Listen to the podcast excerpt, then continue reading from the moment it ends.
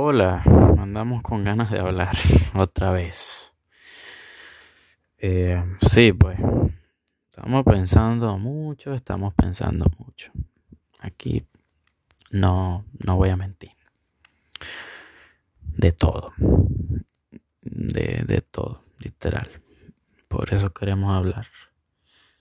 Porque somos nuestros doctores, ¿cierto? Ay. Pero bueno, voy a intentar, voy a ver qué tan organizadas me salen las ideas en este momento, porque como hace tiempo que no estoy grabando, perdí más o menos el hilo de exactamente qué se supone lo que tengo que hacer aquí. Pero la verdad, no dejemos que eso sea un impedimento. Pero miren, si, em, no sé, últimamente, todas estas semanas he pensado mucho y pensado mucho y a veces he estado muy ansioso y eh, el hecho de generar tantos problemas de manera casi automática, donde no los hay, me pone a pensar y a, a, sacar varias conclusiones, tal vez algunas necesarias o tal vez algunas ya sencillamente solo para ganar tiempo y no hacer nada, no tomar acción, pero bueno, hablemoslas. Em, me he dado cuenta de cómo muchas veces estar ansioso o preocuparte en exceso te va a hacer evitar disfrutar mucho el momento. Esto es una conclusión obvia para muchos porque claro que muchas personas hemos estado ahí.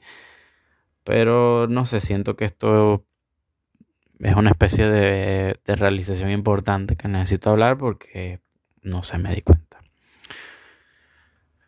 Pero sí, me he puesto a verme, a analizarme y, ver cómo... Mierda, literal, cómo creado tanta...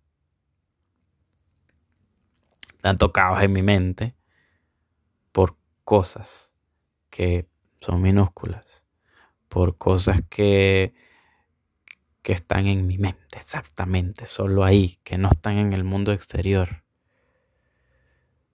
Y sí, no, no creo tampoco que ninguna de esas preocupaciones estén fundamentadas, o sea, que no estén fundamentadas en algo, sí.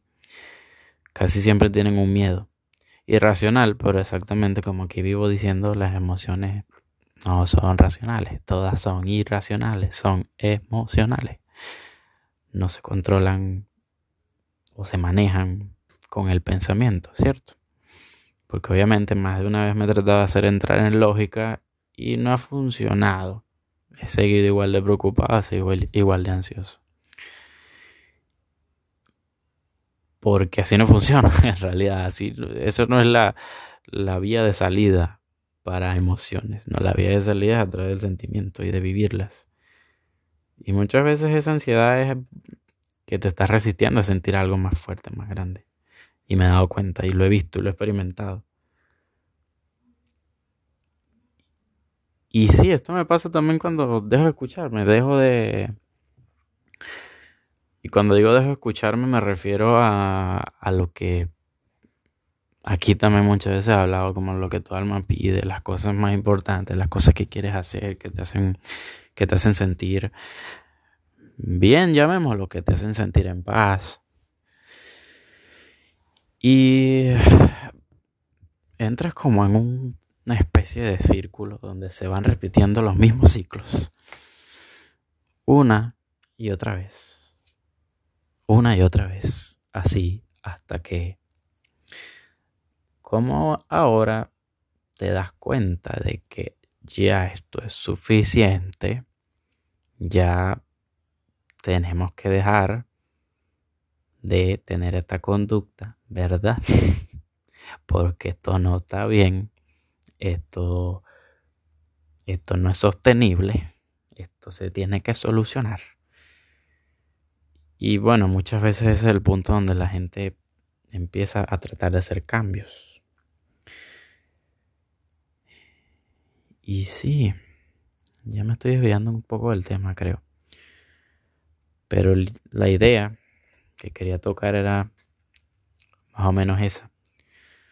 cómo el pensar tanto, o mejor dicho, cuántas veces no has estado aquí en el momento presente haciendo algo que se supone que te gusta, por el simple hecho de preocuparte de cuánto más va a durar, cuándo se va a acabar y si se acaba antes de que tú quieras que se acabe. Es como... ¿Acaso importa? Mira, no debería importar. Pero es casi instintivo, es casi una reacción que en mi caso uso para protegerme de, de ay, una desilusión, algo así. Llamemos, si le quieren, si quieren decir que es absurdo, ya ustedes. Ya, ya estoy harto de, de juzgar esas emociones, así como que, no, es que suena ridículo. Es lo que siento. Y ya. Eh, es lo que siento. Sonará como que soy un niño a través de 5 años, molesto porque no tiene su caramelo. Sí, también muchas veces va a sonar así porque en parte me siento así. Y cómo exactamente, yendo otra vez a ese sentimiento, lo evito tratando de, ver la situación afuera y racionarla y darle mil vueltas en mi cabeza y decir, no, si es que esto me está haciendo sentir de esta manera y no puede ser, ¿verdad? Eso no, eso no me, no me puedo sentir así otra vez. Como que no, se supone que yo ya superé esto y esto no puede estar repitiéndose. Y eh, la vida, la naturaleza es como que, ok, poco me interesa lo que se supone que según tu mente debe ser o debe estar pasando.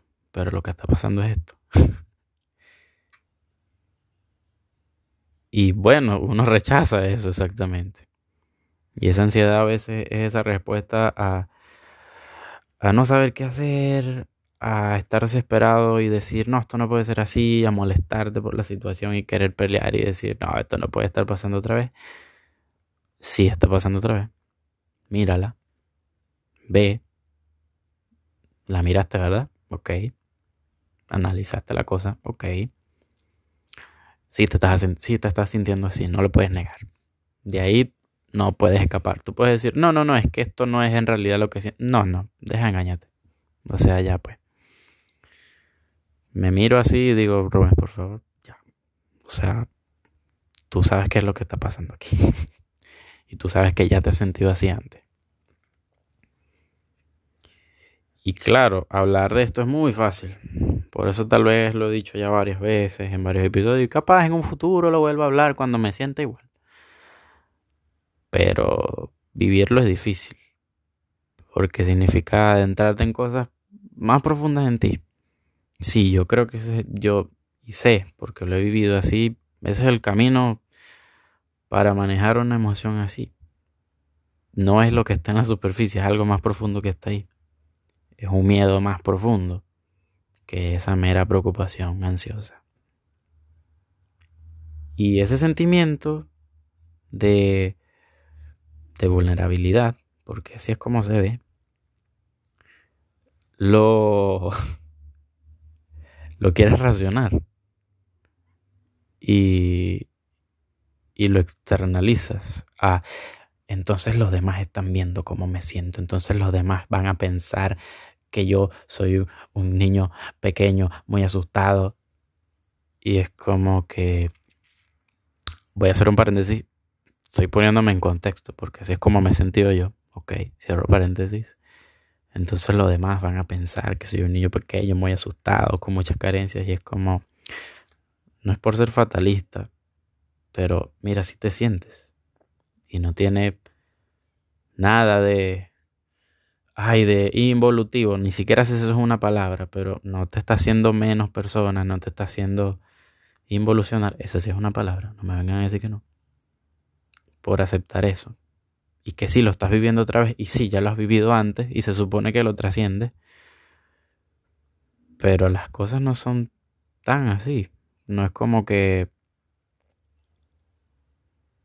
Ay, sí, ya lo sentí, ya lloré por eso una vez o ya ya ya trascendí esa emoción, entonces ya nunca más va a volver a mi vida.